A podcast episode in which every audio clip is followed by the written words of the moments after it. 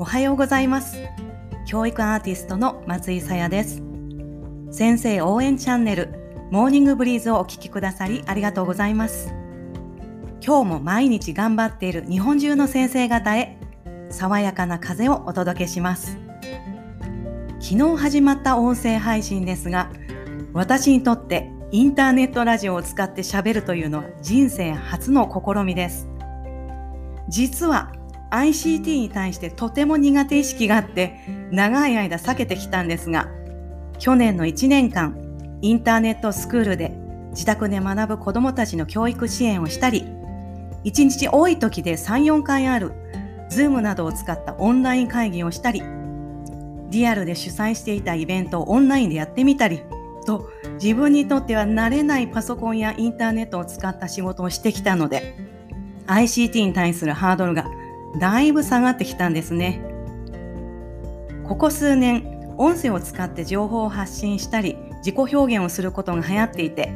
去年からはクラブハウスという音声の SNS も出てきました。私も何度かクラブハウスに参加しましたが、有名人もそうでない人も、お互いに知っている人も知らない人も、垣根なくその場で立ち上がったライブの番組にポーンと入って会話に参加できるなんですよね。なんだかとっても不思議な感覚になりました。え私は小さい頃からラジオをよく聞いていて、最近ではポッドキャストなどの音声配信ツールでよくニュースや講話を聞いています。まさか今回自分が配信する側になろうとは数年前までは思いもしなかったです。私が大切にしているミッション子育てや教育に携わる大人が自分らしく生き生きと活躍する社会を作ること。そして特に学校現場で毎日懸命に頑張っている先生たちを応援したいという思いを行動に移すべく新たなチャレンジとして楽しみながら配信していきたいと思います。さて前置きが長くなりましたが今日は私が教室で話す時に意識していることについてお話ししたいと思います。去年から学校でもマスクをつけたまま授業をしたり会話をしたりすることが多くなりました。私も今、非常勤講師として学校で教えているのですが、1対1の会話ならならまだしも、授業で大人数の子どもたちの前でマスクをつけたまま話すというのは、普段より相当エネルギーを使います。子供たちもマスクをしているので、一人一人の意思や気持ちを読み取ろうとすると、さらにエネルギーを使うので、連続で授業が入っているとぐったりしてしまいますよね。そんな場面で私が意識していることが4つあります。1つ目は口を大きく動かして口角を上げて話すということです。通常よりかなり意識します。表情筋をよく動かすことになるので顔のたるみ防止、美容効果もあるかもしれません。喋る時に口角をキュッと上げて話すと、自然と声が明るく聞き取りやすくなるようです。笑顔の声と書いて、エゴエなんていう造語もありますが、今私が話しているのもエゴでエゴエです。詰まってしまってますね。伝わってますか？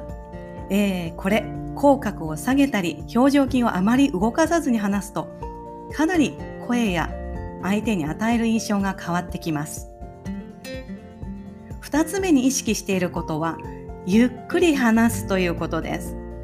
私は普段早口な方なのでこれはとっても意識しないと元に戻ってしまって子供たちにきちんと伝わらないことがあるので注意しています。ちなみに今もゆっくり話すというのを意識しています。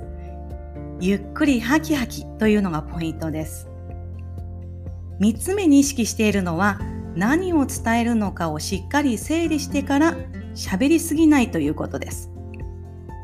先生ってついつい喋りすぎてしまうことがよくあります。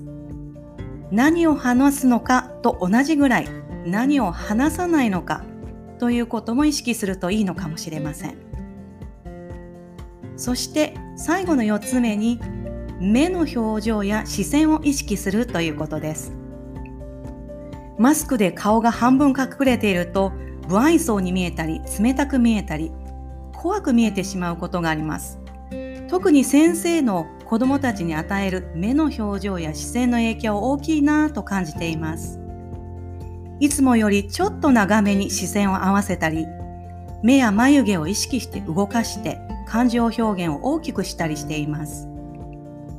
ちょっと意識するだけで随分声や話し方が変わります。皆さんは普段授業中などで話すときに意識していることはどんなことですか？私もこれからもいろいろ試行錯誤してみたいと思います。今日もあなたに会えることを楽しみに待っている子。あなたから声をかけられることを待っている子。あなたからの学びを待っている子がいます。そんな子供たちのことを思いながら今日も頑張ってください。第2回先生応援チャンネルモーニングブリーズをお聴きくださりありがとうございました。それでは今日が皆さんにとって素敵な一日になりますように。いってらっしゃい。